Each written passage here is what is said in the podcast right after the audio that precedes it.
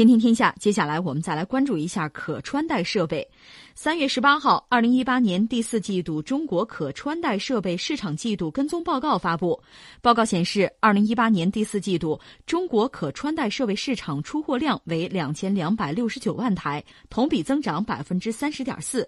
报告指出，二零一八年第四季度中国市场前三大可穿戴设备厂商排名依次是小米、华为、苹果，出货量分别达到五百三十二点八万台、四百三十八点八万台。两百二十九点四万台，市场份额总计超过百分之五十。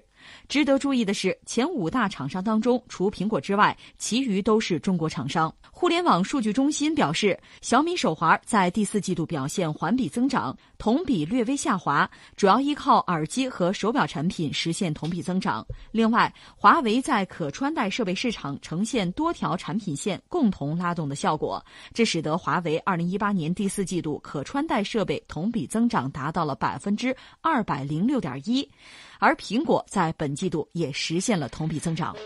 呃，你看今天节目我们一直在谈这个世界的变化，真的是很快啊。这两天好像有一个学者叫万维刚吧，写了本新书，呃，出版了，名字好像那意思大概叫“你有你的计划，世界另有计划”啊。嗯，你想想很有意思，就是有人就想到那谁，秦始皇。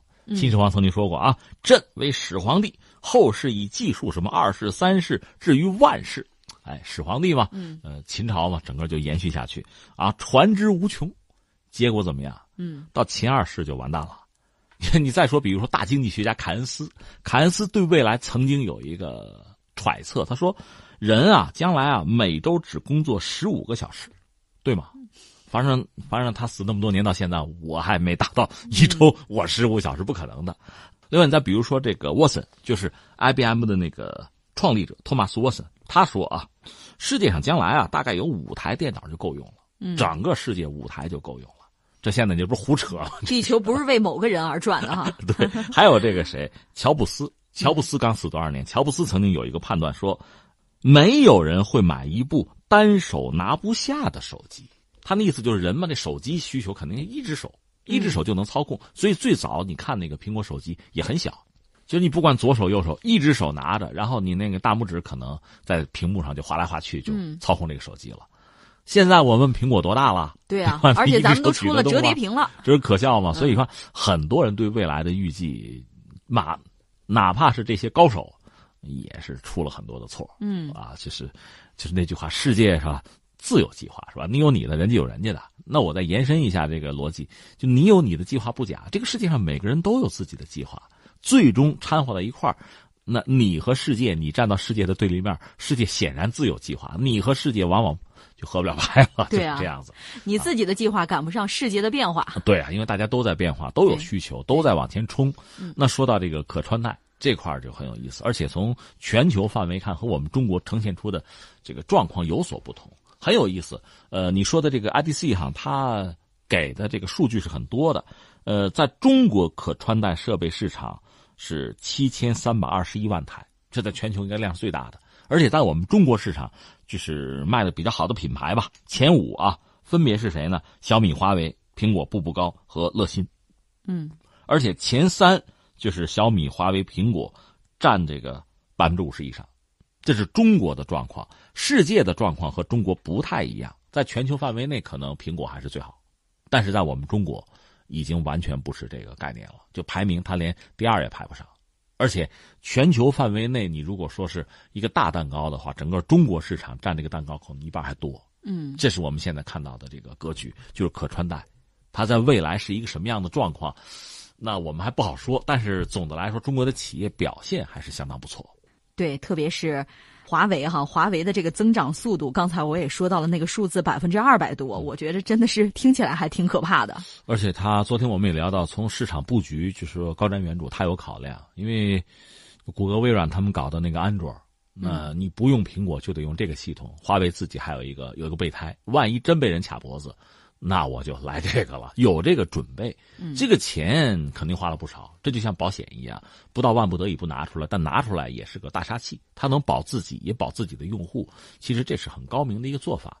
除了这个以外，刚才你想在可穿戴设备上，它确实也在中国国内市场享有不错的成绩，在全球也还不错。只不过在全球范围内，可能苹果目前还是比较拔尖儿啊，是这样。但是我们也看到一些数据，就苹果现在零部件采购在向中国倾斜，已经绕过了这个日本和美国。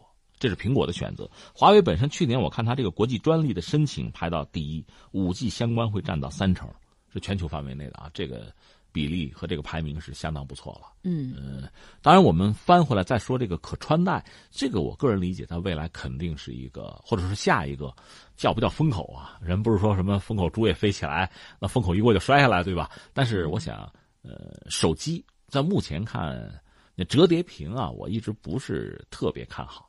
它更多的是就是展示肌肉、展示实力，你不行吗？我行啊，我有，我能。